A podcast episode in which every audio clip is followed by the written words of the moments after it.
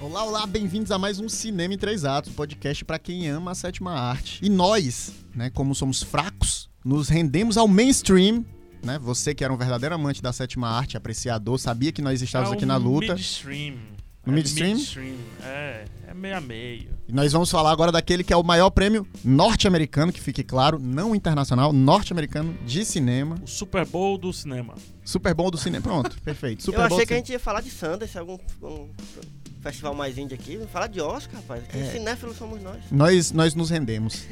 não falamos do BAFTA, não falamos de Cannes, mas falamos do Oscar. É triste, é a realidade, vocês sabem, né? Ou você, como diria o, o, o Alfred. É o Alfred que diz? Ah, não. É o Sei, Duas sei, Caras. sei É o Duas Caras que diz, que o Harvey Dent, que ou você morre herói ou vive o suficiente pra se tornar vilão, vilão. E nos tornamos aqui vilões ao nos rendermos a essa premiação que, já deixo claro, está boicotada. Tá boicotada? Tá boicotada. Por quê, rapaz? Porque ela esqueceu das mulheres e dos negros esse ano. Acho que ano passado premiaram demais mulher e preto e esse ano eles disseram, não, calma, tá ficando descontrolado isso, vamos voltar um pouco. Não vamos dar indicação de, de- nem indicação de melhor atriz para aquela que teve o melhor papel esse ano, mas esse a gente vai falar quando a gente chegar lá na categoria. Tá bom. Pra começar a gente vai bater um papo, né? Vamos só aqui, né? Estamos Elvio Franklin. Fale aí, Elvio E Franklin. aí, galera, tô aqui de novo. Vamos falar de Oscar, que é a Copa do Mundo do Cinéfilo. É, fico o Antônio esperando. A gente ainda tem esse benefício de tem todo ano, né? Não é de 4 em 4 anos. É né? verdade, é verdade. Mas vamos que eu, A gente eu passou o ano empolgo todo reclamando, É. e aí quando Não, chega a gente... Reclama até na hora, mas tá aqui assistindo, empolgado. Vamos ver, como é, apostando. É isso aí. E pega Santos. Tô aqui, né? Tô aqui na busca aqui de, de apostas pragmáticas. E com medo do Oscar, por ter sido pragmático nas indicações, não ser pragmático nas premiações. Eita. É, tô- olha o que eu tô falando. Então eu coloquei aqui sempre uma aposta e uma aposta um pouquinho mais arrojada. Bem, a gente vai começar falando sobre som, né? Isso que vocês escutam quando escutam a gente. É porque podcast tem essa obrigação, né? É. Tem que falar sobre som. E senão a editora fica com raiva. A editora chateada. Mari olhou pra mim quando eu disse que não ia falar de som, mas temos que falar, né, de edição e mixagem de som. Eu acho que era importante talvez pontuar a diferença entre essas duas coisas, porque muita gente não sabe, né, e fica essa pergunta no edição ar. cria mixagem junta. Pronto. Edição, né? Os sons eles são eles são feitos, né, em estúdio e tal. É, Se você, se você procurar vídeo de, de sound editing na- no YouTube, você vai ver aquela a galera que trabalha e bicho, é um trabalho impressionante Mas assim. tem mais, tem a galera do som direto que capta durante, tem a galera que cria o som dentro de estúdio, tem a galera que vai pra rua e cria, fazendo um som direto, porém sem ser com a turma mesmo do filme. Sei lá, capta até. Ah, vou preciso de uma chuva diferente aqui, vou subir lá no topo de Guaramiranga pra captar essa chuva, então aí é a edição de som. Mas como isso é disposto, mesclado, é, entendido, como é que o nosso ouvido recebe dentro do cinema, né? Se é mais, mais alto de um lado, do outro, se vem da frente, se vem de trás. Juntou, organizou mixagem. E é o Pronto. que se aproxima mais do que a gente chama de desenho sonoro, né? Quando a gente fala É, de desenho sonoro, é, é, é meio que uma metáfora para você usar, você pincelar o som para poder ficar orgânico dentro de, de um filme, né? Usando desde os sons, como, como o PH falou, os que a gente chama de foley, né? Que é aquele capturado, Uhum. um som de passo, que às vezes não é o passo que a gente tá vendo, foi capturado em outro momento, né? Enfim, Às vezes foi é. só comprado. É. Ou às vezes nem comprado, né? Pegou um, um copyright livre aí. É, um- exatamente. um- Aquele, aquele famoso gritinho do Stormtrooper. É. Mas ó, é, é, teve uma polêmicazinha com relação a som antes desse. é, até das indicações, não para esse ano, mas pro próximo ano, eles cogitaram juntar as duas categorias. Porque eles estão a, a todo. Eles estão querendo liberar tempo para criar outras categorias. Como a de captura de movimento, né? Que já foi cogitada. De animação, mais categorias é, nesse sentido. E aí a turma do som se revoltou, disse que ia fazer um boicote, deu bom e continua mixagem e edição separados. Eu diria, eu diria até que poderia ter mais é, categorias voltadas aí para som e até categorias técnicas. Mas continuemos aí com mixagem Os e edição. Quem são os Os indicados, indicados, Pega, Pega Santos? mixagem de som, Adastra, uma das poucas aparições aqui do filme, Ford vs Ferrari, Coringa, 1917 e Era Uma Vez em Hollywood.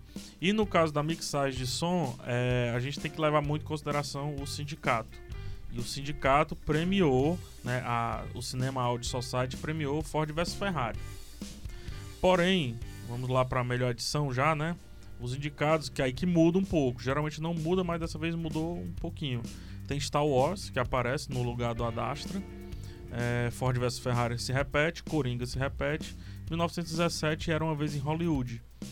E aqui a categoria deu uma. uma é, a categoria não, desculpa, a associação deu uma categoria parecida com a de adição para 1917. Então, geralmente, tem uma máxima, né? Filme de guerra leva os prêmios de som. Porém, nesse ano eu não sei.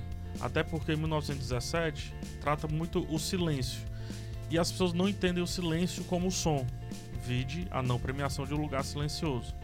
Logo, eu acredito que mixagem vai para Ford vs Ferrari e melhor edição de som vai para 1917. Ou vice-versa, ou os dois para qualquer um desses dois. É, são claramente os dois favoritos nas duas categorias, É. né? Porque geralmente a gente sabe que o- os filmes que tem o som é, o som como uma peça importante dentro da narrativa, que é o caso desses dois, o som ou o não som, né? Como tu falou, é, é- eles chamam mais atenção e acabam, né? Já que, que eles precisam mais muito que o som né? seja uma coisa importante, porque Coringa é, é, é, é massa, o som é massa, assim, Uhum. você consegue perceber, mas não é a, a coisa que chama a atenção no filme. Já é um filme de guerra, é um filme de corrida, os sons são muito necessários. E esse tipo de categoria é importante destacar que ela é votada pelos, pelos técnicos da área, né? Quem vota nesse, ne- nesse prêmio específico são as pessoas que trabalham com o som. Então é mais comum aquele realmente que é mais tecnicamente difícil ou tecnicamente mais bem executado serem premiados do que em algumas outras categorias onde o voto é mais aberto para todo mundo e aí né, a gente tem acaba tendo discrepâncias mais em relação a essa questão qualitativa da premiação. Aí aproveitando já que a gente tá falando de som e você citou Coringa, então vamos para a melhor trilha sonora original, que aí tem Coringa, Adoráveis Mulheres, História de um Casamento, 1917 e Star Wars, Ascensão Skywalker. E aqui, apesar de Star Wars sempre vir com força para essas categorias de trilha sonora, especificamente falando, eu acho que aqui vai a sua máxima aí, Coringa talvez leve. É, a trilha do filme é forte, ela dita Porque, muito tem uma história o- na trilha do ela filme. tem uma história, ela Isso. dita o ritmo, ela dita a- o próprio processo de transformação do Arthur Fleck em Coringa, e isso é algo interessante, é algo bem feito, bem construído. É, o, o Star Wars ele vem sempre forte porque vem com o trilho de John Williams, que é já é, o, é o, o cara mais premiado do Oscar, né? É o sujeito mais premiado da história do Oscar. É, Mas dessa vez não foi marcante, né? Não. Foi, Não, é. Foi apenas. é, como é que. Eu não sei como é que chama, mas foi uma. uma- ele destrinchou os filmes anteriores, né? O que já tinha sido estabelecido. Então. Acabou ficando genérico, a trilha não tem uma personalidade como os outros é filmes normal, têm, até porque é o né? É. terceiro filme e tal, né? É. E tem canção, pra gente fechar som. Vamos de canção original, que eu acho que vai ser uma barbada essa categoria. Canção original é o Toy Story 4. É, não vou dizer o nome da música, tá? Vou dizer só o filme mesmo que tá sendo é indicado só o aqui. filme. O Rocketman tá, tá indicado pela música que foi criada pra ele, pelo Elton John. É, o Superação, Milagre da Fé. Frozen 2, entrou no finalzinho ali com o Into the Unknown. E o Harriet, que entrou com a música Stand Up. Eu acho que aqui eles não vão perder a chance de ter Elton John no palco. É, eu, eu concordo. E, eu, e, e é o- é a minha torcida também. É, É, não- apesar de não é não um ter ano- visto o Harry. não é um é. ano marcante, não. Não é, um ano Não teve marcante. muita... Não, eu- digo, eu digo assim, porque é, quando o ano é marcante, quando é um ano forte, essas músicas elas meio que entram pra cultura pop, né? Elas extravasam o cinema e são músicas que vão aí, ficam ecoando na nossa, na nossa cabeça. Vide, por exemplo, quando teve o Nasce uma Estrela Uhum. e etc, que são as músicas que trespassam, né, a, a Inclusive barre- no Oscar passado, um dos momentos mais esperados era o, o- o tal do Shallow Now, né? Assim, então, é, é, no fim das contas, foi um ano mais, mais tranquilo nesse sentido. Então, provavelmente... Mas eu realmente- acho que eu, eu- eu torço pe- pela música de Rocketman, não, não só porque é realmente uma boa música e tem, tem toda essa, essa, essa sensibilidade de ter sido uma, feito pro filme pelo próprio Elton John e ser meio que uma despedida do, do, do cantor, assim, porque ele já tá meio que, né? Ele já- se despede todo ano. É, tem isso também, né?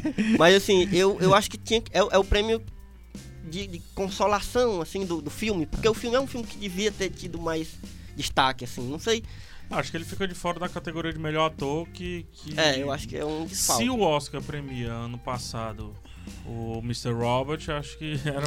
É. Não, e não só premiou, né? O, o, o filme Bohemian Rhapsody, que é um filme qualitativamente É, bem bem inferior ao, ao filme do Rocketman, foi, ganhou vários prêmios técnicos, né? Tudo bem que esse ano me parece pelo menos um ano mais forte do que foi o ano anterior, né? Especialmente na categoria 1917, ele, com relação à técnica, é porque ele chuta bunda. É. Né? É. Ele É. é um filme muito absurdo, muito forte nesse sentido. Então, é, é, apesar disso, de fato, é um prêmio meio de consolação também para um filme que acabou né, ficando aí em segundo plano esse ano.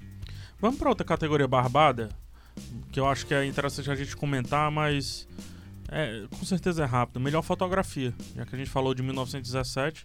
Acho que essa daí é barbada, apesar de termos o Farol, Coringa, o Irlandês e Era Uma Vez em Hollywood. Todos, todos esses filmes têm uma fotografia Eu sensacional. acho que é a categoria que tá mais forte, assim, mais potente. E mesmo assim, 1917 é, Pra favoritíssimo. você ver o quanto o filme vem forte nesse sentido, né? É, esse, por exemplo, é, é a questão, por exemplo, o Farol, né, que também é um filme que para mim acabou sendo bastante negligenciado nesse Oscar, né? A gente não teve William Defoe, não teve Robert Pattinson, que tiveram atuações Tem a trilha, É, pô, a é, trilha, a- eu acho que a trilha a do, trilha do, do que tá- espetacular, né? Que usa o som ambiente Isso, como demais. parte da trilha também. É, é realmente uma das coisas, aquela buzina que ela aparece de maneira orgânica, né? Dentro da. Espetacular. A gente falou do farol aqui, escutem o nosso. O nosso É, a gente fala, do farol. Guarda um bom tempo pra falar sobre É. fotografia lá, né? E aí, ó, a primeira incoerência do Oscar, porque eu acho que o 1917 ele pode até é, é realmente favorito por fotografia. Aquilo que aparece bastante, o lance dos dois grandes, as duas grandes emulações de plano sequência. Entretanto, e aí sim, o Roger Dickens trabalhou muito no set.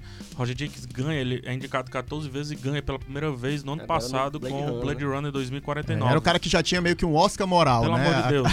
É um, e é um gênio, é um pintor de, de, de, de, de É, foto ele é. no cinema. É, é, espera, é, como é, espera, O filme dos irmãos Coen, ele, ele, ele dos faz Coen, mas o mais lindo de todos, o Shawshank Redemption, que eu sempre esqueço. É, é o tradução. sonho de Ah, liberdade. Sonho de Liberdade, liberdade, lindo, poxa, né? nas fotografias maravilhosas. E a incoerência do Oscar tá no quê? É, o, o que o trabalho do Roger Dickens, o trabalho do Roger Dickens no set não seria absolutamente nada se a montagem não tivesse funcionado. Porque por mais que ele prepare os crops bem direitinhos ali dentro do set e ele faça obviamente um racol perfeito, se o montador erra, não dá em nada, não dá plano de sequência, não dá aquela sensação constante de que o filme não está parando e ele nem é indicado em melhor montagem. E se eu não me engano, Bohemian Rhapsody ganhou esse Oscar foi. ano Então, passado tá com alguma coisa aí. o sindicato tá, tá maluco, o sindicato de montagem, não sei o que é que tá acontecendo. E os indicados de montagem são Ford vs Ferrari, o Irlandês, Jojo Rabbit, Coringa e Parasita. Quem ganha, geralmente, o BAFTA ele costuma acertar aqui. É uma das poucas categorias que o BAFTA costuma acertar. E quem ganhou melhor montagem no BAFTA foi o Ford vs Ferrari. Então pode ser outra categoria que, o- que o famigerado, Pode no sentido zebra, de, né? de deixado de Vale lado. destacar que isso é um, é um ponto importante. Se você pensar na narrativa de Ford vs Ferrari, que se trata de uma corrida de 24 horas, ou seja, ela não é uma corrida dessas que a gente costuma ver na atualidade, apesar de que o prêmio- Grande Prêmio de, de Le Mans ainda existe. É, a Fórmula 1 e a NASCAR e essas outras são corridas volta a volta, e essa é uma corrida muito mais intensa, porque os pilotos estão ali sempre próximos um do outro. É, a montagem ela acaba construindo pra gente muito mais a tensão da narrativa que o filme precisa ter, né? É, é muito mais responsabilidade da montagem do que a própria narrativa. né? Dentro da narrativa, teoricamente, a gente não teria aqueles momentos de tensão, salvo se não fosse é, uma bela montagem feita pra construir essa tensão dentro dela. É, mas essa categoria ela é um termômetro pra noite do Oscar. Porque ali, juntinho com ela, tem dois filmes. Que é junto com Ford vs Ferrari, que é o, o irlandês, que é premiado em alguns prêmios menores, que não é, indicam muita coisa pra. Como é que eu posso dizer? Pra categoria de montagem. E o Parasita. O Parasita ele ganha apenas os, os prêmios de críticos. Mas, se na- durante a noite, e aí você pode ajustar, se o seu bolão for contínuo, você pode ir ajustando. Se o Parasita ganhar montagem, e outra categoria que eu vou falar mais tarde, a noite ela começa a se desenhar de uma maneira diferente. E aí o, o melhor filme começa a ficar ameaçado ali. 1917 começa a tremer, digamos assim. Mas eu acredito que não, que não vai acontecer. Eu acredito que vai pro Ford vs Ferrari. Só mesmo. pra gente não pular um pouquinho da, da, da, da parte de fotografia ainda, eu só queria voltar um pouquinho pra gente falar como. é, porque fotografia, além da questão da câmera e dos planos sequências, é um trabalho de cor, né? É, é, e, e de luz. E até o Gustavo, a gente ontem bateu um papo com o pessoal do Espaço Z, que promove aqui as cabines de, de imprensa, né? E um colega nosso lá, o Gustavo, ele destacou, por exemplo, uma das coisas importantes da fotografia do 1917, que muita gente não tá falando, eu vou aproveitar que ele falou e trazer pra Color cá grade, né? que é. Não, eles usam luz natural, né? Ah, e isso sim. gera todo um outro escopo de dificuldades, porque, enfim, né? A luz natural é a luz do sol e o sol, né? Passa nuvem, passa. E tem um horário específico e. e além desse fator de dificuldade da luz. Aí é que eu fico mais danado ainda de ele não ter sido indicado pra montagem. Porque o Roger Dix, vamos lá, vamos fazer um cálculo de conta de padaria, tá? Obviamente tem defletores e o dia muda, a luz de um dia é de um jeito e teve muito pós-edição. Uhum. Não dá pra fugir disso. Mas beleza. Mas calcula comigo aqui. O cara tá lá, o fotógrafo tá lá montando a cena, né? Junto com o design de produção, a turma toda. E ele faz os oito minutos lá, ele filma lá os oito minutos de plano, plano longo. Não é plano sequência, porque nem, nem sempre muda a cena, né? De plano longo. Pá, oito minutos. Aí ele termina 2 horas e 40, assim. Aí ele tem que achar o mesmo sol no dia seguinte pra continuar aquela cena, tá entendendo? Aí se o cara da montagem faz errado e depois o cara da edição faz o color grade cagado, imagina aí o, o tanto que se perde ali de trabalho dentro do set. É por isso que não faz sentido ele não ser indicado em montagem. Não faz sentido algum ele não ser indicado em montagem. E também não faz sentido as pessoas dizerem assim: ah, não vi nada de design de produção do 1917. Cara, como assim? Os caras têm que encontrar o mesmo time do dia anterior. No dia seguinte, depois, no outro dia, e por 30 dias seguidos. Isso é um absurdo. É, e, e aí a gente, né, e pra não ficar só no 1917, mas é, a- a- as cores, né, do, do Coringa também usa muito bem a fotografia pra contar a história do personagem, es- especialmente a questão dos planos, né, PH adora falar dos planos, né, o pe- personagem quando ele vai se tornando o Coringa, a câmera vai ficando mais, vai descendo, né, pegando ele mais por baixo e, e obviamente quando é no início do filme que ele é o Arthur, a, a câmera tá sempre pegando ele de cima, oprimindo ele, né? É, Então é, é interessante. E o, o- o farol, a gente falou bastante no podcast aqui, mas é sempre bom destacar, né? Ele tem aquele plano quase que é um, um para um, né? E usa sempre, é, sempre não, na maioria das cenas, apenas um spot de luz. E- e- exatamente criando um efeito de sombras maravilhoso no filme. E o preto e branco, né? Que é uma escolha de cor.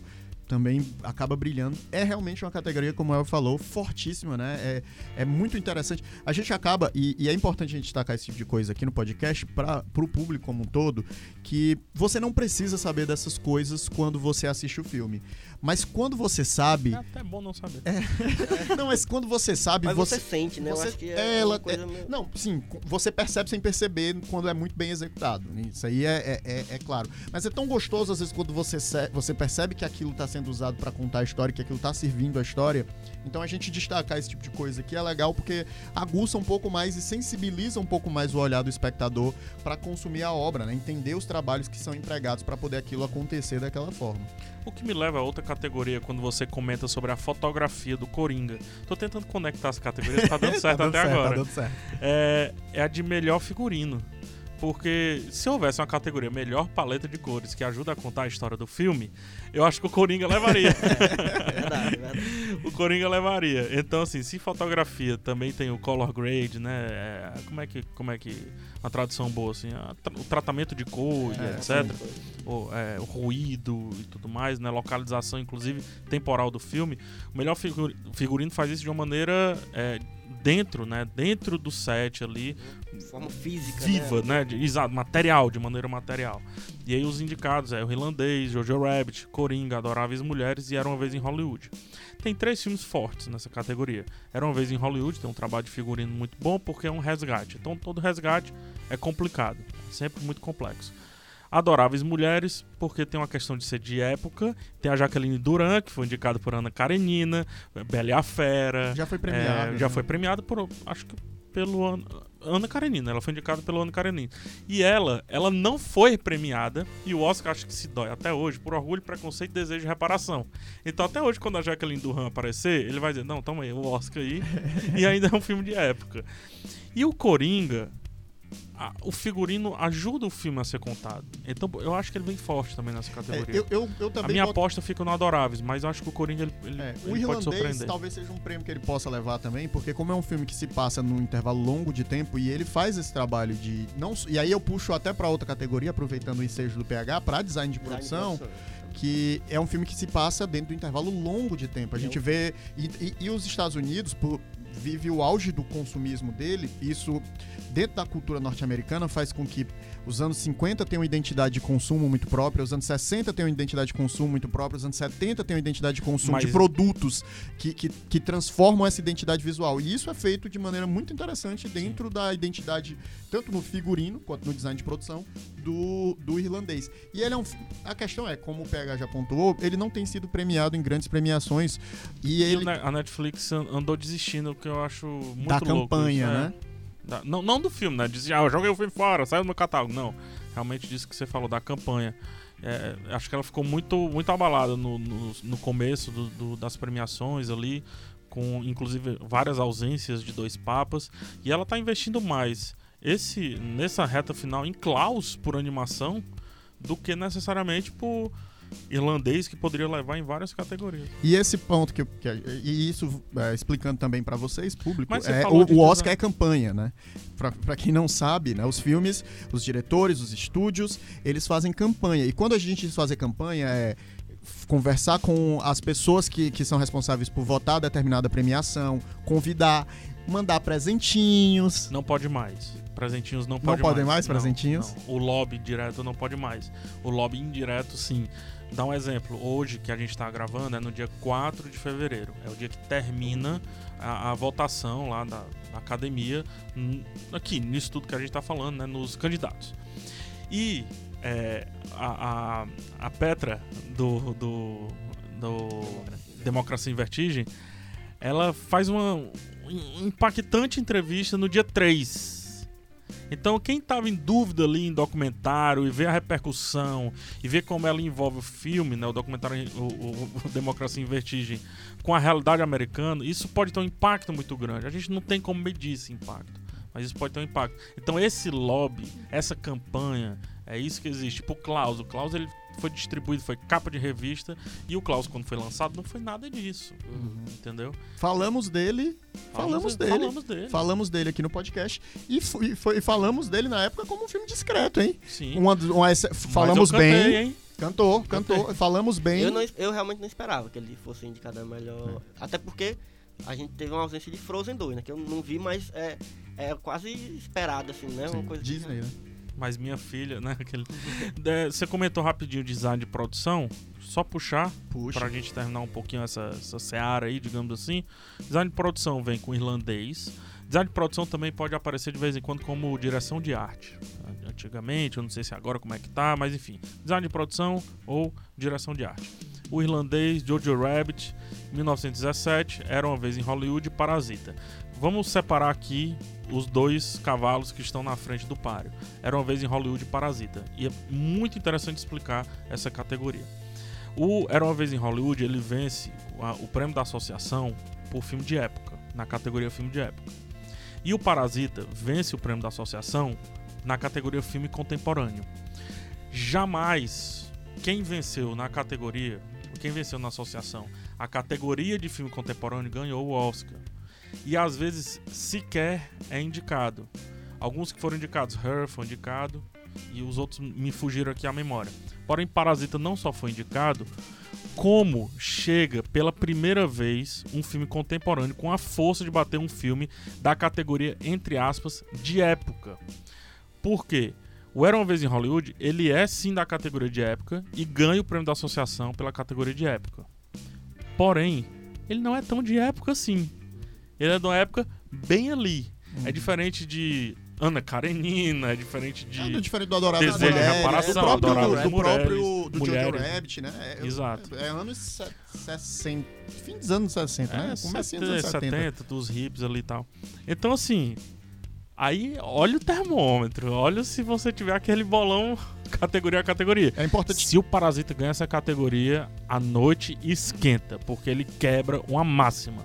Porque quem deve levar essa categoria era uma vez em Hollywood. Vai ser um dos poucos Oscars do Era Uma Vez em Hollywood. Mas se o Parasita leva, a noite muda. Aí você pode twittar. O, o- é importante destacar o Parasita no design de produção porque a casa da família. Agora eu não vou lembrar o nome da família, que é o- a família pobre, né? A casa da família po Park ou Kim? Kim. Kim. É, pronto. Kim. A família, a família pobre é a família Kim.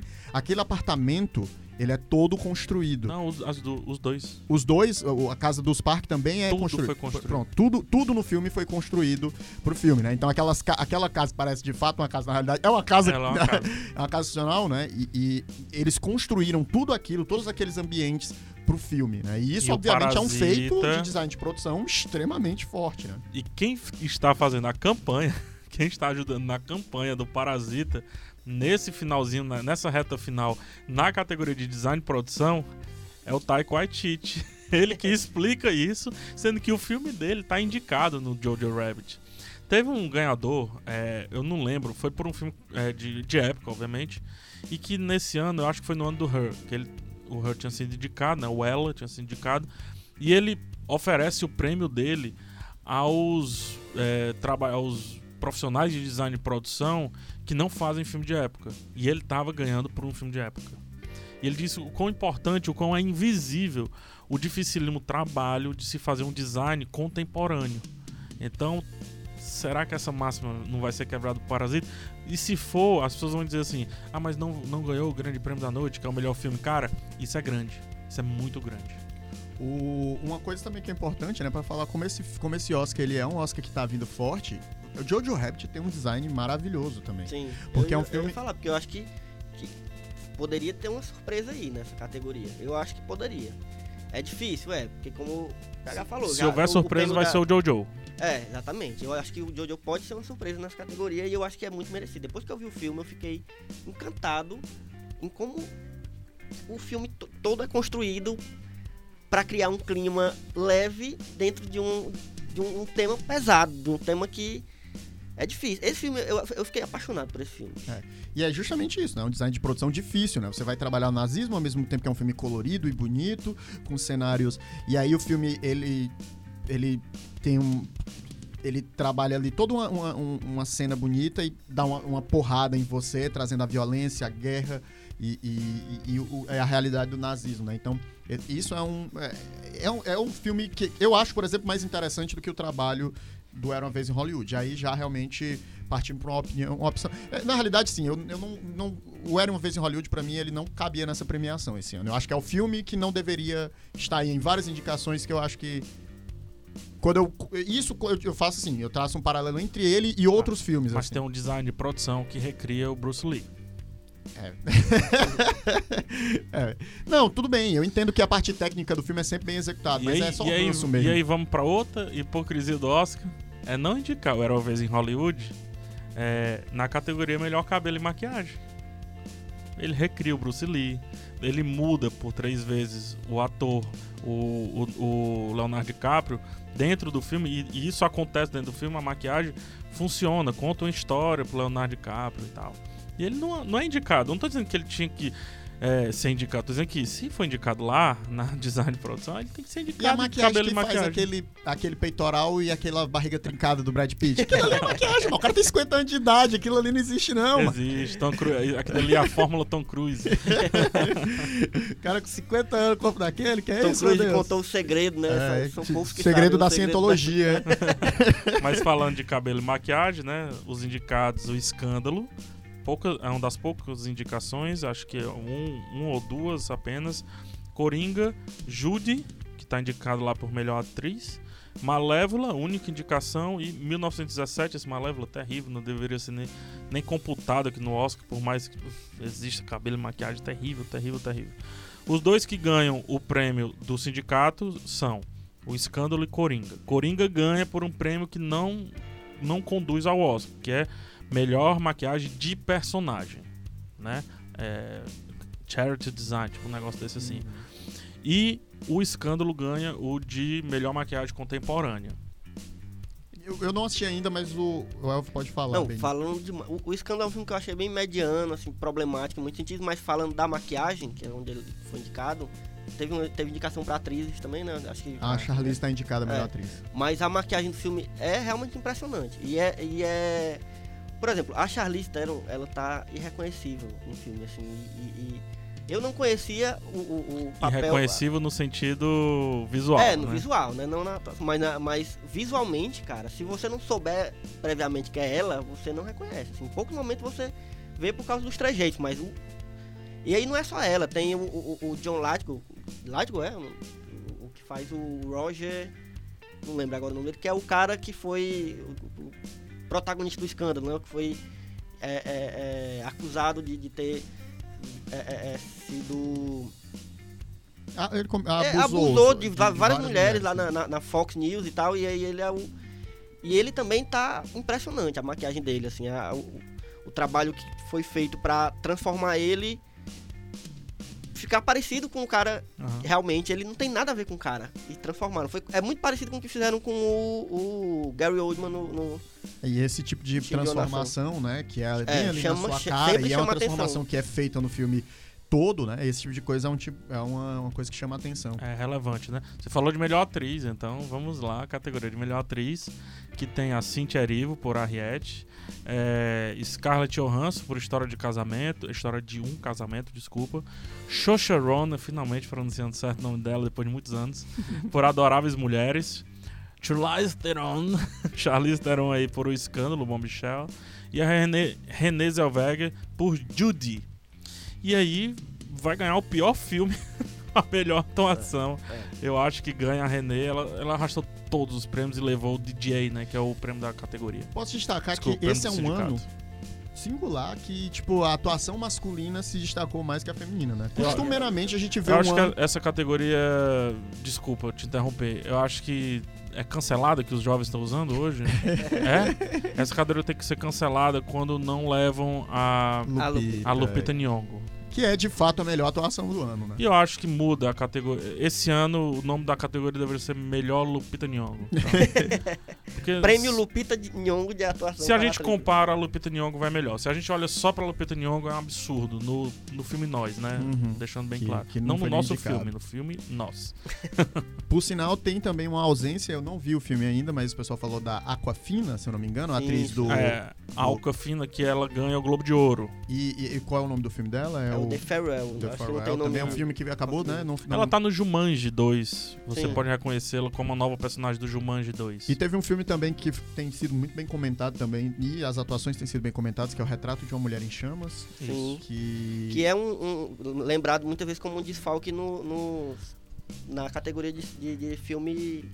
Não é mais filme língua estrangeiro, né? estrangeira, é. Filme, Filme de língua... filme internacional internacional, agora, né? internacional. Mudou a categoria, mudou de novo. É, o Oscar tem uma obsessão pela Ronan. Mas Eu ela é boa. Não, eu entendo, assim, mas já é uma obsessão, vai. Já são cinco anos indicados. Quatro? Quatro? Desde o Brooklyn ela tá indicada, entendeu? Já é uma obsessão, pelo amor de Deus. Ainda tem... A, a Mari corrigiu dizendo que tem mais tempo. Ela teve uma indicação É, porque de tem de- antes do- Desejo e reparação? Desejo e reparação? Que ela era Desejo novinha Reparação. ainda, né? É, bem novinha. É. É uma obsessão pela. É tipo. Não sei. É, é... Eu, eu gostei não- dela, apesar de que eu achei que... Acho que talvez até uma decisão de casting da própria Mas é um Greta... cast tão bem dividido da Greta, sabe? Aí. Ela, ser ela que é a única É indicada Oscar- adoráveis mulher- o Oscar mulheres. não, a Oscar. Florence Pugh tá indicada também, a coadjuvante. Ah, como coadjuvante, mas, Mas, a ó, melhor o atriz eu acho tão dividido que assim. Ah, ah, sim, de fato o filme é bem dividido. É, De então. fato, a Florence facilmente poderia estar nessa categoria que eu acho. Eu acho que assim, é bem dividido entre ela e a Florence Pugh. Eu acho que as Isso. duas acabam tendo bastante destaque Isso. dentro da narrativa. Até são as duas irmãs que disputam ali E aí, o. como o Oscar é apaixonado pela Saoirse Ronan, Não, é, é isso que eu ia escrevem dizer. ela. O Oscar gosta muito de se vangloriar por é, acender estrelas, principalmente atrizes. Ele fez isso recentemente com a Jennifer. É, ele, não, ele faz isso ao mesmo tempo. É, Ao mesmo tempo que ele levanta, ele já vai destruindo. Ele fez isso com a Jennifer Lawrence recentemente. É, é, tá querendo há bastante tempo já fazendo isso com a Saoirse Ronan. E escute o que eu tô dizendo. A próxima vítima do Oscar é a Florence. A Florence Pugh. É, É, pode prestar atenção. eu acho que é o Timothée Chalamet no caso do melhor ator. Mas vamos lá, melhor ator, né? Falamos. Antônio Bandeiras, indicados por Dor e Glória, filme da Moldova. Leonardo DiCaprio, Era Uma Vez em Hollywood. Adam Driver, História de um Casamento. Joaquim Fênix, Coringa, obviamente. Jonathan Price aí por Dois Papas, uma das poucas indicações de Dois Papas. Difícil também, porque ele divide protagonismo com Anthony Hopkins, né? Então decidiram pelo Jonathan Price, que é realmente já é uma premiação ele largar ali na frente do Antônio Hopkins com relação Vale destacar algumas ausências aqui, né? Ah, Eu acho que o Teron Egerton é, que é, é uma au- ausência. Poderia. Não é uma das minhas favoritas, ausências, né? Mas é, das minhas favoritas estão o Adam Sandler, por Joias Brutas, Sim. que eu acho que a atuação dele é uma atuação espetacular. É, eu acho que, que nenhuma dessas ausências é maior do que a ausência da Lupita Nyong'o Não, não. Não. e melhor Não, atriz. Não, não, não. não. Nenhuma Não. dessas. Porém, juntando da Noelle e da Lupita Nyong'o e o Adam Sandler, realmente eu acho que daí partiu o preconceito. Aí ele tá o filme todo gritando, não sei o quê. Quantos não ganharam? Quantos Gary Oldmans não ganharam Hum. por estar gritando, entendeu? Exato. Então, E tem também, obviamente, William Defoe ou Robert Pattinson pelo Farol também, que É. aí teria aquela coisa. né? É, tem muito mais chance do Robert Pattinson ser protagonista, até porque ele é protagonista no filme. Eu acho que há uma certa divisão entre os dois, então os dois poderiam vir, ó, mas obviamente eu acho que ficaria complicado vir o William Acho que e não eles, vir se- Robert eles eu acho que o, o Robert Defoe caberia bem na, na categoria Robert melhor Defoe? Robert juntou Defoe. Juntou, Robert são- aí, aí é um spoiler do filme aí, né? Mas é, o, o William Defoe caberia muito bem na categoria de melhor ator coadjuvante. Com, Eu cer- que com certeza no lugar do Brad Pitt. Ele né? é indi- E, é, o Defoe é E que- indicado, é o único indicado no ano do Projeto Flórida. Sim. Né? E não, não leva, né? Ele tá sendo indicado todos os. É. Acho que os últimos anos aí, a gente tá vendo sempre indicações do Defoe, ainda não, não ele é levou. desses, dessa galera que tá acumulando a indicação pra daqui a pouco a galera ficar, meu irmão, a gente já indicou várias E, e aí ele vai ter uma que atuação mediana e vão dar o Oscar pra que- ele. É, que o Leonardo DiCaprio, né? Vídeo Leonardo DiCaprio. Mas falando Leonardo DiCaprio, ele foi escolhido aqui pra categoria de melhor ator justamente pra que o Brad Pitt ganhe a de melhor ator coadjuvante, né? Então a escolha é o Leonardo DiCaprio perder esse Oscar pro, pro, pro, pro Brad Pitt ganhar o Oscar, mesmo o Brad Pitt dizendo que, ah, não vou fazer campanha nenhuma não. Depois que ganha lá todos os prêmios, ele, eu vou fazer campanha. ele começa O- a fazer campanha a ponto, a ponto de estar voltando a se relacionar com a Rachel, Caramba, o PH agora com a deu uma, Aniston. deu, deu, Deu uma Rubens Edvaldo. É, tá dizendo. PH, notícia, fica aí nas primeiras manchetes do Twitter. PH diz que Brad Pitt Não. está usando Jennifer Aniston para ganhar o Oscar. Fica aí, ó. Quero, quero ver esse tweet circulando. Cara, mas de- deixa eu me explicar, né? Porque aí fica, fica um puta machismo. Não é isso que eu tô falando. Tô falando que. Não, não é seu machismo, é machismo do Brad Pitt Do que está usando Jennifer Aniston. Mas Você a está apenas denunciando o machismo dele. Não, é o lance da campanha, de estar nos holofotes. A Sim. brincadeira foi nesse sentido, obviamente, nem, nem, nem tá existindo esse relacionamento mesmo. É um rumor. E nós é um, apenas um boato. Não E é o PH já descobriu a razão, que é a campanha do Oscar de Brad Pitt. Teorias denúncia! Denúncia! Mentira, mentira dessa. É, aqui o favorito, só pra finalizar, né, de melhor ator, é o Joaquim Fênix, ganhou absolutamente tudo. Tudo, tudo, tudo. E eu acho que é, a- a- acho que até o- a cerimônia vai segurar um pouco essa categoria, porque muita gente tá esperando aí os os como é, o- o- os Discursos, né, do é. Joaquim Fênix. Agora- muito ele bem. tem- Agora sim, Adam. Driver, teu Oscar tá guardado. Tua hora tá chegando. Porque esse bicho, ele tá, Tá indo, né? crescendo demais. Esse- essa atuação dele, É, não, eu, eu, eu pra- confesso. Mas assim, o que é que ele vai como é- precisar fazer mais do que ele fez? Enfim. É, eu, eu acho que assim, eu não quero, não quero atrair o hate das pessoas. Eu prefiro a atuação do Adam Driver em História de um Casamento à do Joaquim Fênix do Coringa. Não estou dizendo nem de longe que a atuação do Joaquim Fênix é ruim. Eu acho maravilhosa, espetacular. Mas eu acho que o papel do Adam Driver de ser um cara é um negócio mais doido de se fazer e de. E, e- não sei, eu acho que tem uma coisa ali nele, uma entrega. A É. cena da briga é um negócio assim. É, eu entendo a transformação física e os trejeitos que o Joaquim cria, mas eu acho que essa coisa do, do- do personagem mais caricato, mais É- cheio de trejeitos, eu acho que ele enseja não só uma, um- um, digamos assim, uma aproximação, um gosto do público. Obviamente, o nome Coringa atrai, né? Arrebata as pessoas. Não é à toa que o Heath Ledger ganhou o Oscar dele Sim. arrebatando as pessoas. Mas eu acho que o cara ordinário é um negócio mais difícil de se relacionar, bizarramente, É. do que o cara caricato, né? Então, Segundo essa atuação do Adam Driver me ganhou. Se o Joaquim Fênix ganhar, é o segundo Coringa que leva o Oscar. E tem um ponto aí no que você falou, que aí é só na argumentação de quem vota. O, a, a, a participação do Joaquim Fênix é mais cheia. O filme é dele, sem ele, sem filme. Do Adam Driver, se você pegar, o, o grande monólogo do filme ainda é da Scarlett Johansson. se- comparando um e outro, tá um pé de igualdade e um pouquinho acima, talvez, de Johansson, dependendo em que altura o filme está, entendeu? Só que aí sim, ele termina o filme muito em alta, o Adam Driver. Mas é, é, o, o Joaquim Fênix, ele É enche dele, o né? Coringa, É, né? É dele, né? É, o filme é dele. Tudo é dele. Uhum. Ah, tem o Todd Phillips ali, beleza, aquele negócio todo, mas tira ele muito pouco. Vamos continuar na- nas categorias de ator-atriz. Melhor ator coadjuvante. A única indicação aqui do Um Lindo Dia na Vizinhança. Que filme terrível.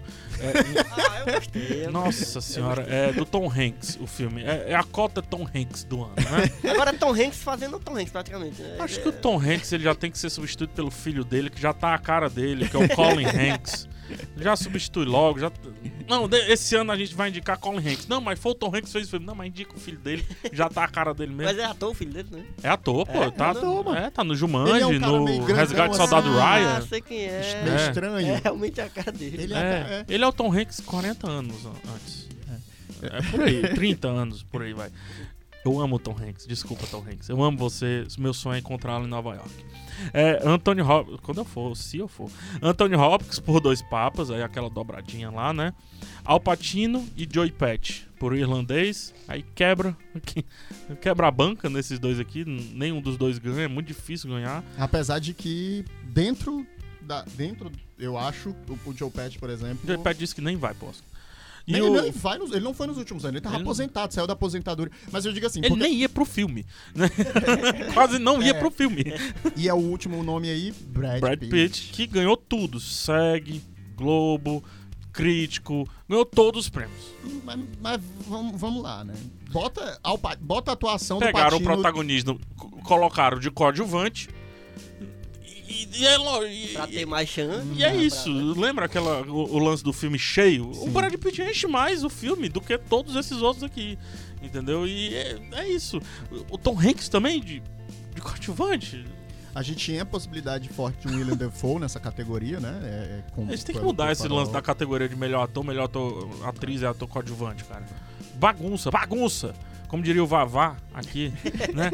É, Oscar acabou com o melhor ator e atriz.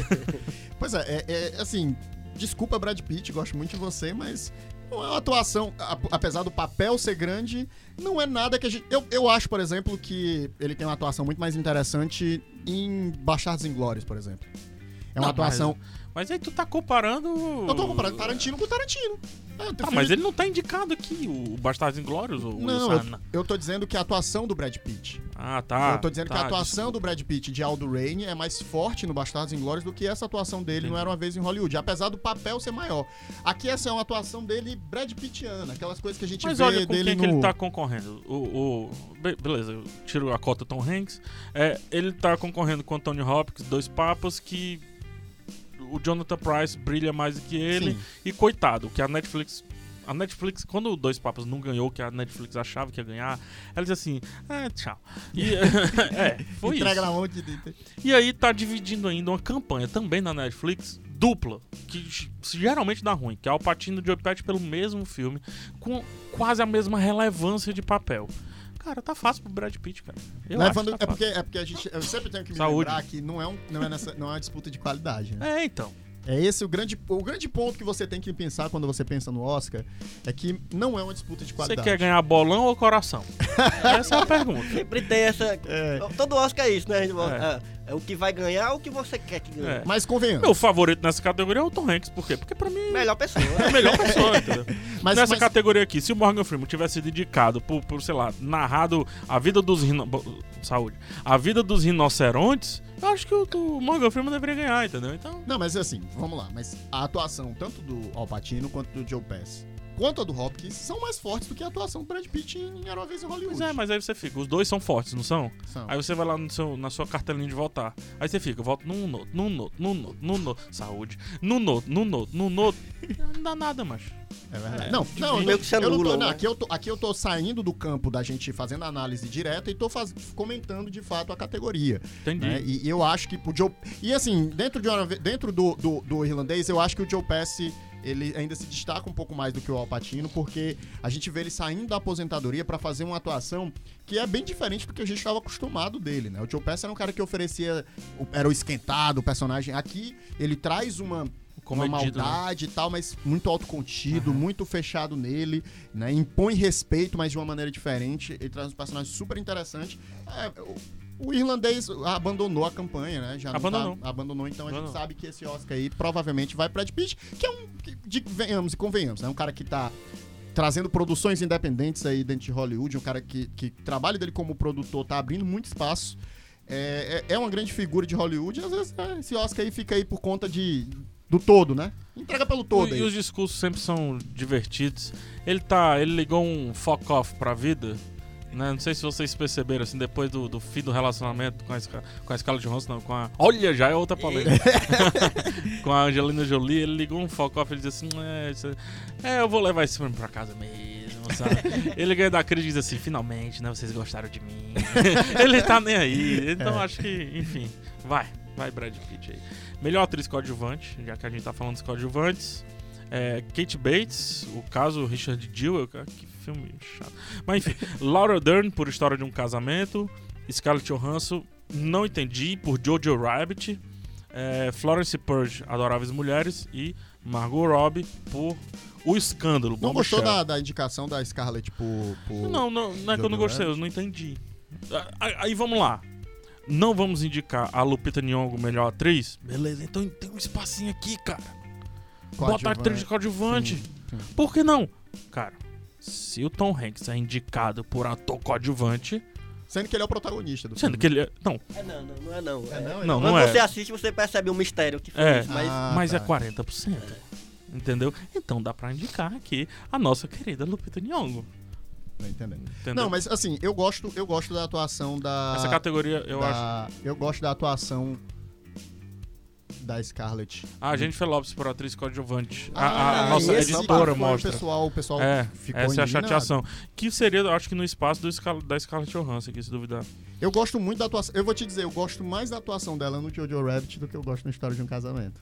Mas essa categoria tem dona. Laura Dern ganhou tudo. É, não, com certeza. E ela vem forte porque. E aí é curioso, ó. E se a gente falar de coadjuvante, ela é realmente um É, coadjuvante é, que é dúvida. coadjuvante, que tem uma função que o coadjuvante deve ter no filme e que maximiza o filme. É, é isso, é isso é que eu acho legal, porque ao contrário da categoria lá, que no- do, do, do pré- do preenchimento, né, que o PH tava, tava comentando, o coadjuvante, na verdade, é um personagem que aparece secundário. Ele é coadjuvante, ele ajuda o protagonista, ele tá lá. E a Laura Dern, quando aparece na história de um casamento, Ela ganha o filme Ela- e depois ela sai e entrega o filme pros outros. É isso, É. bicho, é isso. Entendeu? é uma atuação maravilhosa. Por sinal, que também está em Adoráveis Mulheres, num papel completamente oposto ao papel dela em- em história de um em casamento. História de um Casamento. E também maravilhosa. Ela tá muito bem em Adoráveis Mulheres. Laura Dern, cara, ela é demais. É, conte Ela é comigo demais. pra tudo, Laura Dern. Depois que você fez a manobra Roldo, pode contar comigo pro que quiser. E ela é super querida pelo sindicato. Sim, tem esse sim. ponto também que já a gente falou de lobby, falou de, de publicidade, esse negócio todo. Também tem os atores que são que- atores e atrizes que É, são tem. queridos. É, ela teve ela uma. é ela, teve, ela teve. Ela passou um tempo sumida e nos últimos anos ela tá aí numa, numa ascensão meteórica, né? É, é- é com Aparecendo em, em produções grandes, como Star Wars, tu citou aí, e produções independentes também, pequenas, que às vezes nem são lembradas, mas com uma força. Ela tá danada. trabalhando, como diz aí. Tá mas, trabalhando. mas eu digo, cuidado com Margot Robbie. Queridinha do Oscar. É, a- A Margot Robbie, ela Cuidado, acendeu aí, né? cuidado. Não, ela- E, e o papel dela no escândalo. ela é uma dessas possíveis Interessante. vítimas do Oscar também, nessa Ela é uma história possível, de... de- é. possíveis vítimas É. do Oscar. Possíveis vítimas. E ela, e ela tá flertando que nem a Jennifer Lawrence, né? Fica entre filmes de Oscar É, e vem exatamente. filme de Ela já é uma quadrinho. possível vítima de Hollywood, né? Como a Jennifer Lawrence. Porque, por exemplo, é- a Margot Robbie é a Jennifer Lawrence desse momento agora. Verdade. Ela substituiu o que a Jennifer Lawrence representava agora é a Margot Robbie. Ela tá favorita tá em todo lugar. Inven- Esse papel dela, Inclusive aqui, Margot. esse papel dela é o único papel ficcional do filme. Não existe É, essa é verdade. personagem. É, foi- foi, criado pra Margot Robbie estar no filme. Esse é o nível que Hollywood tá aí apaixonado por ela. É atual. É perigoso que ela roube o Oscar do. Não, né? da- acho que, acho Essa que não, piada acho que, acho não, que esse né? momento não. Essa piada não, essa piada Ah, não. meu Deus do céu, PH. Agora que eu entendi. Eu demorei e eu peguei e fiquei triste.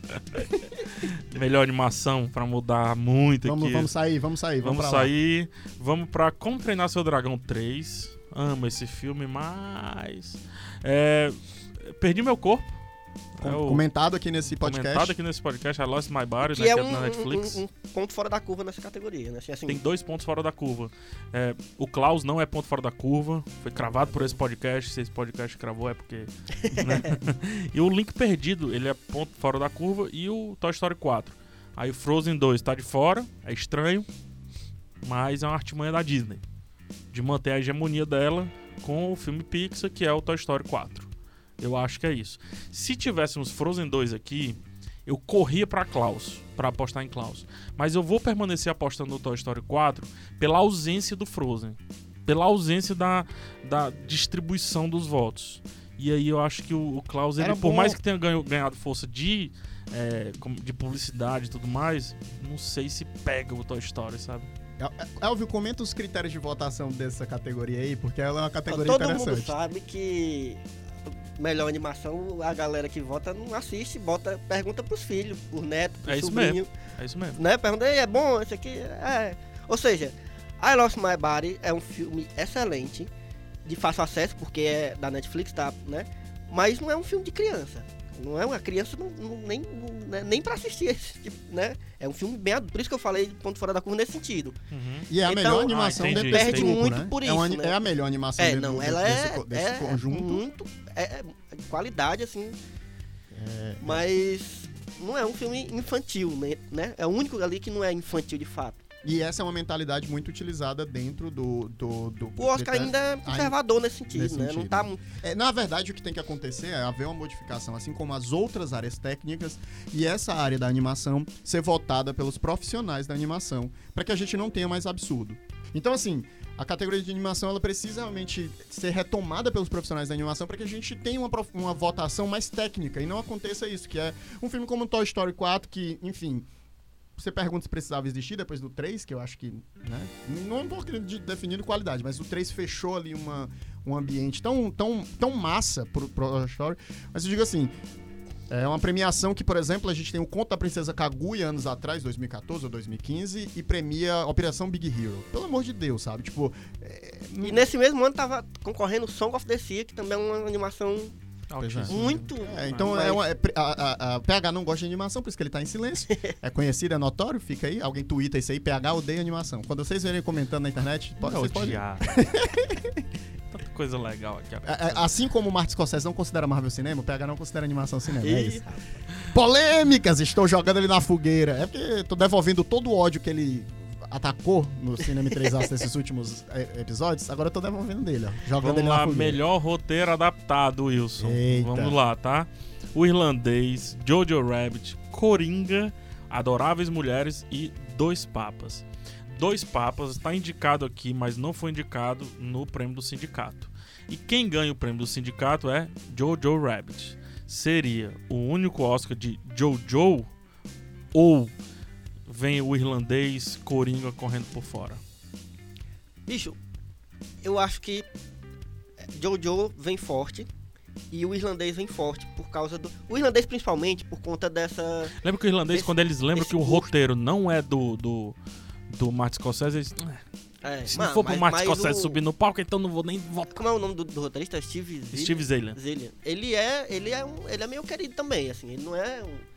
Mas Adoráveis Mulheres com a Greta. eu acho que. Greta é o que merecia. No meu coração, Greta, o, o trabalho que, que, a, que, a, que a Greta fez no Adoráveis Mulheres, de pegar um, um, te- um texto que clássico demais, assim, na, na, na, pros americanos, né? E que já foi adaptado um milhão de vezes. E ela pegar e, e transformar esse, esse texto clássico antigo numa coisa tão atual e tão na pegada dela, eu acho que foi um trabalho excelente, cara. Eu fiquei impressionado com, com o roteiro desse filme. Eu fui achando que ia ser mais um filme de época bonitinho e tal. E o filme, ele destrói essa, essa percepção desde o começo, né? Eu achei excelente. Eu acho que o que merecia é o, o- seria o roteiro da Greta. Agora, eu acho que. Jojo Rabbit tem um contexto forte de nazismo, né? E a É. gente sabe que a academia tem uma identidade judaica muito forte. Falando assim, parece Ah, tem um contexto, o filme tem um contexto forte de nazismo aí. Vamos voltar nesses caras, não. Não, não, não, não. Não, Não, entendi, não, mas mas- é, no sentido que eles adoram essas histórias que trabalham essa temática. E eu ainda destaco mais.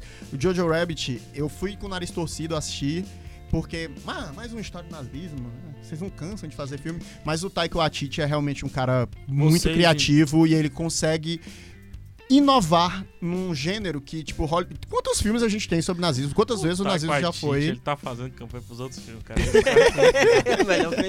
Ele é maravilhoso, ele é Ele é muito maravilhoso. doido. Eu Eu queria acho- ser amigo do Eu acho que essa categoria deveria ser do Dois Papas, com todo respeito à opinião dos Por que, que quando tu tá elogiando o Taika Waititi, tu não aponta pra mim e diz, ah, o Taika Waititi do sertão É agora? porque tu tá com o cabelo muito, tá muito Tá- grande. tá muito Tem grande. que ser um pouco Agora menor. Ah, porque ele Agora cortou o- o cabelo. É. O Dois Papas tem um- uma É porque peculiaridade, porque se ele... sustenta. Não, agora, agora ele com uma adaptação, assim, pensando... Porque ele foi escrito pelo próprio roteirista, o, o livro. É, o Antônio Né? MacArthur. é. E, e, às vezes, e pra- eu não sei, não li o livro, mas isso tem muita cara do cara que tava... Pensei numa história legal. Vou escrever o livro aqui só pra ensaiar pro roteiro, entendeu? Pode ser. Pode ser. Não, Isso é isso não, não, não é demérito, mas...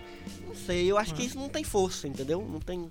Ele foi. Ele não foi é um indicado. roteiro excelente. Ele eu não foi indicado ao, ao prêmio do sindicato, né? Sim, como eu sim. falei. Quem foi indicado foi um lindo dia na vizinhança. Que não mereceria se estivesse aqui nessa lista. Mas vamos roteiro original?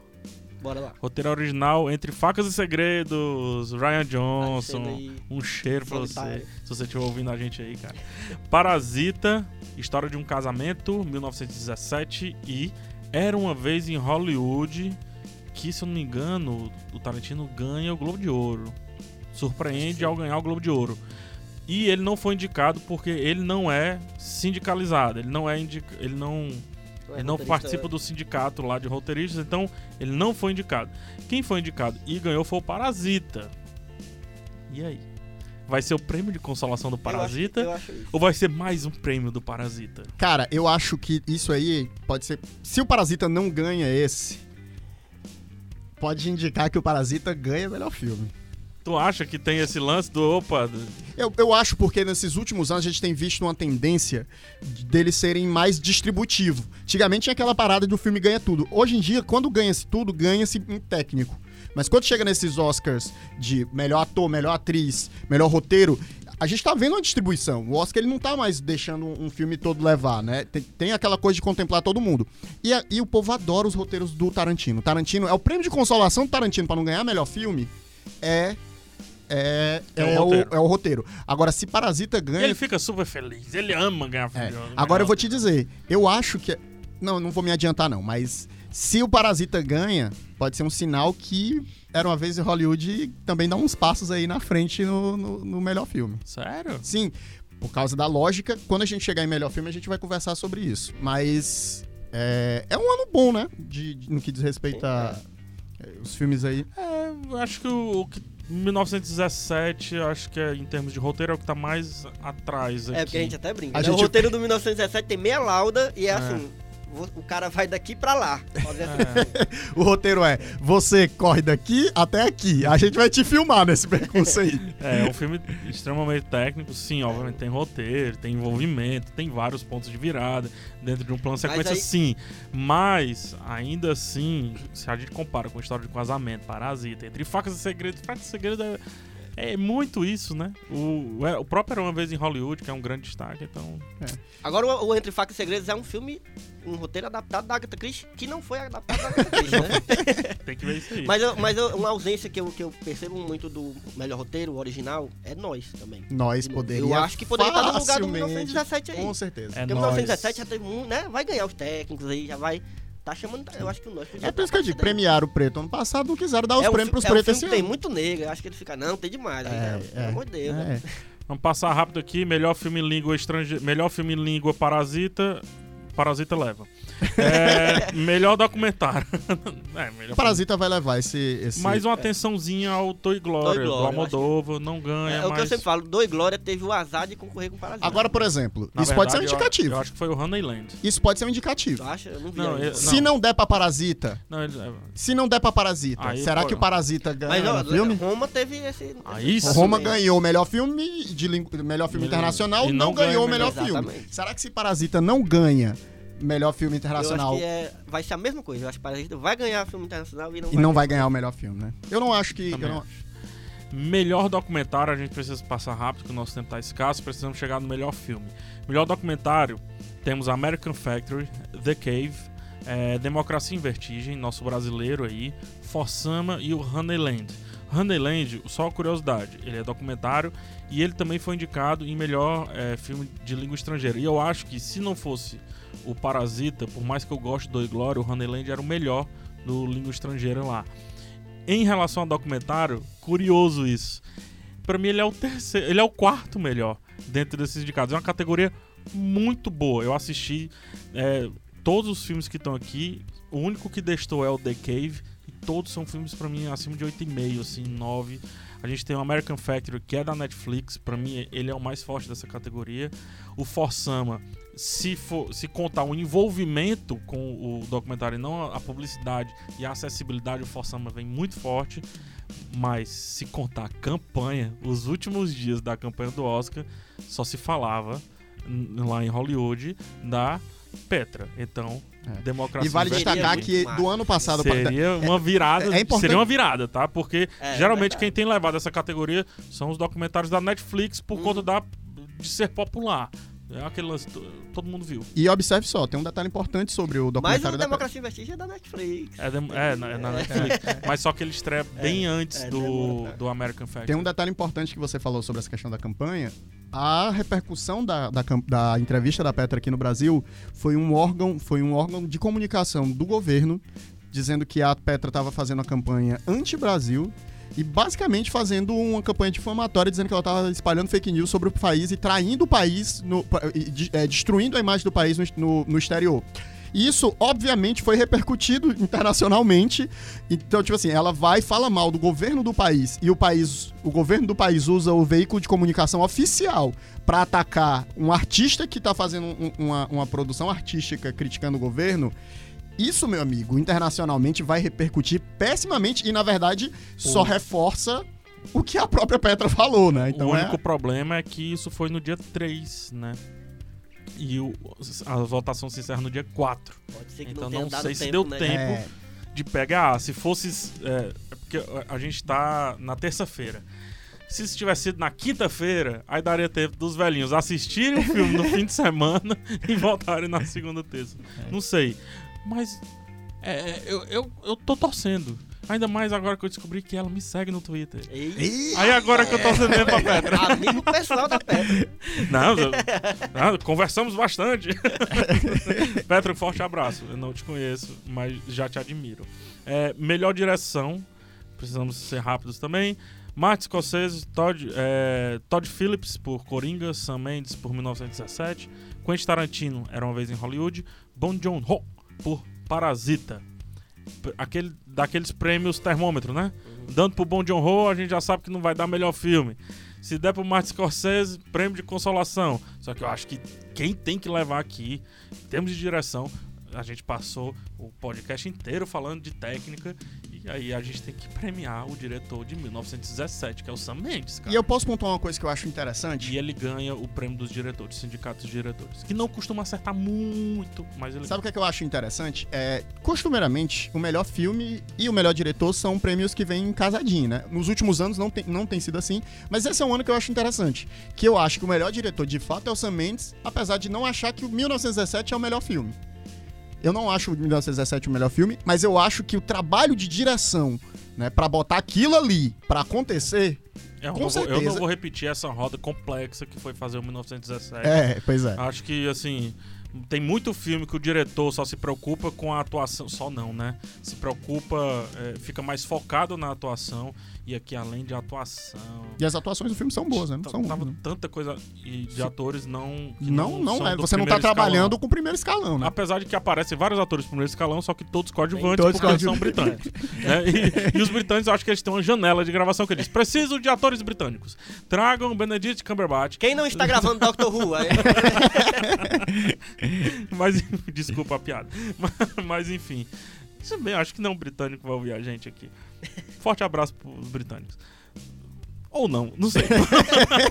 o Sam Mendes ele ganha por beleza americana e, e lembre que ele foi indicado por Skyfall, Skyfall. né? Sim. Que é o melhor filme 007 aí com relação a notas e com relação a PH Cara, Santos. eu acho. é, é, eu, eu tô com você nessa aí. É, é, foi realmente um filme. E, e se destaca muito porque é um filme muito bem montado, muito bem dirigido, né? É um filme muito interessante, assim, quando você pensa em termos de 007. É, o Skyfall é um filme bem fora da curva, assim. Agora, agora pensando na- na- na- nos concorrentes da categoria, eu acho que o, o Martin Scorsese pode ser a, a surpresa também. assim. Pode ser a, a- quem vai, quem, quem, quem pode pegar esse, esse É Oscar porque do Sam ele já é- foi a surpresa lá no nos Infiltrados. é, verdade. Entendeu? A, a- a academia já se limpou com ele. Já tá feito, né? Tá Isso. pago. E eu não sei se a academia também vai comprar a briga aí do filme de herói. Não sei É isso que, vai voltar. isso que se ele pode ganha melhor atrapalhar, diretor? isso é. que pode atrapalhar do- E aí eu, e eu falo sobre. O pessoal, o pessoal tá gostando muito de falar do Todd Phillips, eu digo: se você dá um Oscar pro Todd Phillips imitando o Martin Scorsese, por que você não dá pro Martin Scorsese que já tá ali, né? É, exatamente. Ou então, por que, que não dá pro Todd Phillips? Quem vai pegar é o Martin Scorsese. Seria engraçado. Não é Coringa, cara. É. Caos, anarquia. Aí eu vou passar rápido, não vou contar com, com os comentários de vocês. Porém, a gente, eu, eu não posso deixar de citar os curtas. Então, curta animado. é, um- dois grandes filmes aqui: Hair Love, que por favor assistam. Ou Memorable, que é o filme desde 2018, tá em vários festivais. E melhor curta-metragem, eu falei curta animado, e agora curta-metragem. Dois destaques aí. É o Nefta Futebol Clube, muito Legal bacana. demais, legal Muito divertido. uma- A melhor comédia do Oscar. E eu estou comparando sim com Jojo Rabbit. É a melhor comédia do Oscar. Me diz aí se eu, se eu tô errado. Mas Brotherhood, Neighbor's Window, são filmes que estão acessíveis. Você pode colocar no Google, você acha às vezes no, no Vimeo, no YouTube. Alguns com legenda, outros não. Mas vamos só valorizar aqui os curtas. É, o Oscar tá querendo desvalorizar e a gente quase cai nessa aqui. melhor filme, vamos lá para os 22 mil indicados de melhor filme. Faltou Ford uma vaga aí, né? Porque pode ser 10, né? Só foi 9. É, exato, fo- foram nove. Foram oito, né? O Ford vs Ferrari aqui tá protocolar. Mas ó, ó, ó, a gente tava falando ontem, né? Que Ford vs Ferra- Ferrari pode ser o Green Book desse. Bota aí. Não é bo- porque tem porque- carro que, é, que, que ganha Oscar, né? Assim não. Vamos lá, Ford vs Ferrari, O Irlandês, Jojo Rabbit, Coringa, Adoráveis Mulheres, História de um Casamento, 1917, Era uma Vez em Hollywood, Parasita e eu indico Dois Papas. Vamos, vale destacar Não, que essa, não está indicado, gente, só É, dizendo. Dois- esse, esse- não está essa indicado. Só no categoria, coração da gente. essa categoria é uma categoria que é votada da seguinte forma: você bota a sua listinha do melhor pro pior. Ou então do melhor pro menos melhor, né? É. Então, tipo assim, você bota. Primeiro, eu, eu escolhi a minha lista. Primeiro Parasita, segundo Era Uma uma vez em Hollywood. E aí você faz uma pontuação disso. E essa pontuação define qual é o melhor filme. Por conta desse tipo de coisa, que a gente vê absurdos um como Green né? Book, É. ganhar Spotlight. Absurdo, é legal. Spotlight é legal, Crash No Limite legal. Mas O, o discurso do rei. Discurso do rei. Ai, não. Ah, é, ou seja, tô filmes, é, filmes que não são os Mas- melhores do ano, né? é, mas são filmes. Porque os filmes que tendem a ser os melhores, eles costumam ser filmes que têm polêmicas, são filmes Muito divisivos, divisivos. são filmes impactantes. E isso acaba muitas vezes afastando um determinado grupo do público geral, né? Então, Mas- então eu acho que esse formato ele favorece dois filmes específicos. Ele favorece, minto, três. Ele favorece Ford vs Ferrari, porque é uma narrativa ultranacionalista americana. E isso é algo que conta muito, porque a gente sabe que eles são muito fanistas. Mas É, o irlandês A gente Ah. tem, a gente tem. Mas o irlandês abandonou a campanha. Era uma vez em tá- Hollywood. era uma vez em Hollywood, se favorece disso, porque é uma narrativa sobre Hollywood, conversando com Hollywood, homenageando Hollywood, recontando a história que é muito dolorosa para os norte-americanos, que é a morte da Sharon Tate. É, a gente, e, e eu acho que o Jojo Rabbit, por ser um filme que trabalha nazismo e tem todo esse histórico né, é, de, de ju- judeus. Então, esses são filmes que tendem a ficar nas posições 2, 3, 4 e 5 com muita frequência na maioria das listas. E eu acho que isso pode favorecer um desses três filmes a ser o vencedor do ano. E É. não os que a gente consideraria mais prováveis, que seriam Coringa, 1917 e Parasita. Eu acho que tá entre. Eu lindo discurso seu. É, a editora, se quiser, coloca palmas aí e tal. Mas, cara, eu, só é porque eu- minha profissão aqui é eu, eu lido com dados. Traz os números aí, bota as planilhas. Os números aqui dos últimos 10 vencedores do PGA, 8, 8 que ganharam o PGA, ganharam, ganhou o Oscar. E um desses é o Green Book. Entendeu? Então, até o Azarão, o PJ, né, que é o, o prêmio do sindicato dos produtores, que é a maioria dos votantes no Oscar, essa categoria junta a galera inteira. É, é velho que não presta mais nessa categoria, meu amigo. Então, assim, ele sempre, sempre não, ele geralmente tá prevendo. E quem ganhou foi em 1917. E aí? Qual como foi é os dois fica? anos que não, que não. Tu sabe qual Ah, é? eu tenho que voltar, eu tenho que fazer a brincadeira aqui, mas em 1917, cara. E agora? É, não, se você tá dizendo aí. Mas se dá de 10 tro- dá, dá pra escapar. Mas Sabe, sabe, eu vou me apegar ao teu discurso. E eu acho que o 1917 ele aparece mais em segundo lugar. eu acho que ele aparece mais em segundo. Ele aparece em muitos primeiros lugares e aparece muito em segundo lugar. Porque ele é um filme que vai aparecer na lista de muita gente. Imagina a pessoa que tá fazendo lá, tá marcando as casinhas no vestibular, certo? Aí ele tá marcando. Ele marcou um monte de 1917 pra técnico. Aí quando ele chegar lá no final, ele vai dizer: Ah, já marquei muito 1917. Mas é que grande filme. Aí ele vai lá e coloca em segundo. Eu não acho que ele fica de terceiro pra baixo. Acho que ele fica sempre segundo, primeiro, segundo, primeiro, segundo, primeiro. Essa é a minha visão. E o Parasita fica nisso, porque a pessoa fica. "Na- Eu vou dar pra um filme coreano. Não, eu sou, eu, eu sou americano. Então deixa eu colocar em terceiro e em segundo. Então acho que tá entre esses dois filmes, sabe? Não sei, eu sinto. Agora, se Parasita ganha, quem mora ali nas imediações Aldeota Centro vai ouvir o grito, porque eu vou ficar maluco. É, é, eu queria também, mas eu acho que é pedir demais, assim, o Parasita. Eu, eu acho, sinceramente, que baseado apenas no meu achismo, que sonhar não tem nem chance. pouco e sonhar muito é de graça. E É. se, e Eu- se a academia. Seria lindo demais, mas E se a academia, constrita de suas baixas indicações para mulheres, para negros esse ano, decide que esse é o momento de dar um passo além e premiar aí um coreano? coisa ruim dessa academia. Mas só que não houve a campanha. Você vê, essa campanha que tu tá endossando o podcast inteiro de maneira correta, ela não pegou esse ano. Não pegou, né? Ela não pegou. Então ela não clama por isso. Mas o, o- o- é, o, o discurso de ontem do, do Joaquim Fênix no BAFTA É. foi, Mas aí foi já. isso aí, né? Ontem foi dia 3, lembra que eu falei do Democracia?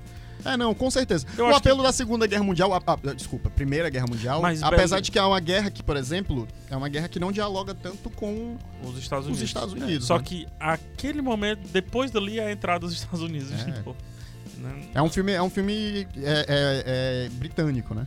Pensando nessa coisa do, do que, que os Estados Unidos sempre gosta, eu acho que o, o Era Uma Vez em Hollywood vem forte nisso. E até o irlandês, por mais que não tenha Vem uma campanha também, forte, mas eu acho que eles, eles gostam da coisa da história deles. Eles gostam de Uhum. mostrar que eles têm uma história legal, por mais que ninguém conheça a história do, do, Porque acho que do Ofa, ou a ninguém turma... conhece muito bem, assim, ninguém fora dos Estados Unidos conhece bem a história do Ofa. Entendi. Ninguém fora dos Estados Unidos conhece bem a história da Sharon Tate também. E vale destacar uma Mas coisa, eles será querem que mostrar a história deles. será que o Tarantino tam- não, não ganha força por não ter sido premiado também? Pode ser. Pode ser um Oscar Eu- de aquele Oscar que o Tarantino que, que, que, que- porque é uma coisa ele vem com a história de hollywoodiana. Ele vem aí já há muitos anos fazendo excelentes filmes, batendo na trave e não ganhando o prêmio de melhor filme. né? A gente tem falado aí das outras premiações e aparentemente o filme, a premiação que o Era uma vez em Hollywood está mais forte para levar é só a do Brad Pitt. Será que o melhor E o Tarantino fica com essa chantagem, né? Vou me aposentar, meu último filme. Olha, É, a mas se ele faz essa vocês aí. chantagem, eh, se ele faz. É a pior chantagem pro Oscar.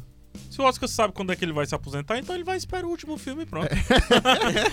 Quando ele disser, não, agora esse é o último filme. Ah, então vamos lá, vai, É. tá, toma. Toma teu É, prêmio. toma, seus anéis 3. Pra tu brincar com todos os prêmios. Entendeu? Foi. Tipo, quando o, o Seus Anéis, um, é, o, o segundo Seus Anéis não ganha quase nada, é porque todo mundo sabe, ah, vai ter o 3, então. Então Vamos dar no próximo, né? É, deixa. Vai ficar ganhando tudo todo Dois- ano. Dois anos Seus Anéis? Aí não, hein? Aí não. Mas enfim, eu. eu vamos apostar aqui. Vamos cravar. Vamos cravar? Vamos cravar. Vai. cravar um só ou cada um, um? só. Não. Cada um vai cravar e a gente se cobra num dos próximos podcasts aí. Eu vou cravar Era uma vez em Hollywood. Jogou alto. É, Eu vou, acho que é a mesma tua. Eu vou no 1917. 1917. Eu vou no Vocês são covardes, Não, é- conservadores. Então nós- Pragmático, pragmático. eu vou em Bacurau. Gente, foi isso, né? Foi isso, Vamos contemplamos, falamos, foi um podcast mais longo do que o nosso, mas se- lembre-se que o Cinema em Três Atos é um podcast curtinho. Se você tá conhecendo o Cinema em Três Atos nesse episódio mais longo, o nosso formato tradicional é um pouquinho mais curto, sempre com menos de uma hora de duração. Né? Inclusive, já, já teve. Já falamos desses, vários desses filmes, né? No, no- Sim, programas sim, passados. Sim. alguns. Inclusive, não falando de uma categoria rápido. Melhores efeitos especiais. Ixi. Ué, Melhores efeitos visuais. Vingadores Ultimato. Ih, é decenalta você, viu, Wilson? Você que faz o roteiro. Será é que, decenalta. será que vão dar isso pro Vingadores? Só pro Vingadores ser assim? Não, não, não, não. Olha só, Vingadores Ultimato, Irlandês, é, O Rei Leão, 1917, Star Wars Ascensão Skywalker. Quem vence o é, prêmio de, de- dos artistas visuais é o Irlandês numa categoria e noutra categoria quem venceu foi o Rei Leão. Eu acho que nessa categoria vence aquilo que é mais perceptível, eu acho que o Rei Leão Olha, leva, então- mas Não, agora não. você pode finalizar o podcast ou então comentar os dois aí, dar um, um- um adeus se baseando na categoria de efeitos visuais. A nossa principal categoria desse podcast aqui. É. Vocês não estão interessados em coisa de ver, porque vocês estão ouvindo a gente, né? Liga. Na verdade é que Star Wars não devia nem estar aí, porque Star Wars não merece nem ser mencionado, né? Esse assunto é um assunto delicado aqui no coração de todos os três que estão É presentes. gatilho, é É gatilho. Então vamos só passar. Só- vamos, vamos só dizer, não merecia. É, Star Wars merecido. Eu, eu acho que vai pra Rei Leão também. Por, por isso que o PH falou. Muito perceptível, né? E um- é um filme que pede esse prêmio. É, fizeram o filme todinho, os bichos tudinho de CGI, tem que, tem que ganhar mesmo. É ruim que só, Ou né? isso ou teria que estar sendo indicado pra animação. É, era, era pra devia estar na animação. Não tá na animação, tem que dar esse negócio aí mesmo. Fizeram os. os- o, povo, o povo foi escravizado pra trabalhar aí, na, na, na- pra poder entregar esses bichos. Os pobres dos, dos, dos técnicos de, de, de, de efeito visual. Desculpa aí terminar aí em, em tão, em, em tom tão severo. viu? Elvio, convide aí as pessoas a lhe conhecerem. Gente, me procurem no arroba Elvio Franklin no Twitter. É, me- e procurem o arroba sitesmook no Twitter e no Instagram. Que a gente tá sempre com o nosso podcast também de, de cinema, só que num formato diferente do, do Cinema em 3 Atos. E texto saindo no site. Fiquem de olho que vocês vão na- nas redes sociais saber tudo que a gente tá produzindo. Arroba SiteSmook. E esse rapaz aqui que poucas pessoas conhecem, né, na internet aí, é o menino PH Santos. Isso aí. Faça- Santos no, no, no, no YouTube, você encontra ele lá, falando de cinema, falando de vez em quando de umas séries boas que saem. Estamos Umas aí, séries ruins como Drácula. é, falando do que tem de bom, do que tem de ruim, mas sempre comentando. Tamo por aí, tamo por aí nos pré-carnavais também. É. Né? Tô- não sei se vocês estão sabendo aí, tô fazendo essa campanha aí de me encontre no pré-carnaval e faça uma foto pra você mostrar como eu saio de casa. É. e vocês me encontram no, Nos pré-carnavais. nos pré-carnavais com PH Santos. e vocês me encontram também no YouTube com o Escambau, o canal Escambau. Tem uma banda de pagode, como eu já falei várias vezes aqui. Se Um dia, gente- um dia vai Eu ultrapassar. vou vencer Um essa banda. Pessoal, vocês têm que se inscrever no meu canal pra me ajudar a passar essa banda de pagode. E aí pô. quando a banda for fazer o- a propaganda, vai dizer, ó, vocês vão encontrar um, um negócio com galera falando de cinema lá, meu pai, e, E um depois tem a nossa cabeludo banda. lá. E é isso. Terminamos e nos vemos no Oscar. Isso aí, cheiro. Até mais. Esse podcast foi apresentado por PH Santos, edição de Mariana Vieira, direção de podcasts de João Vitor Duma.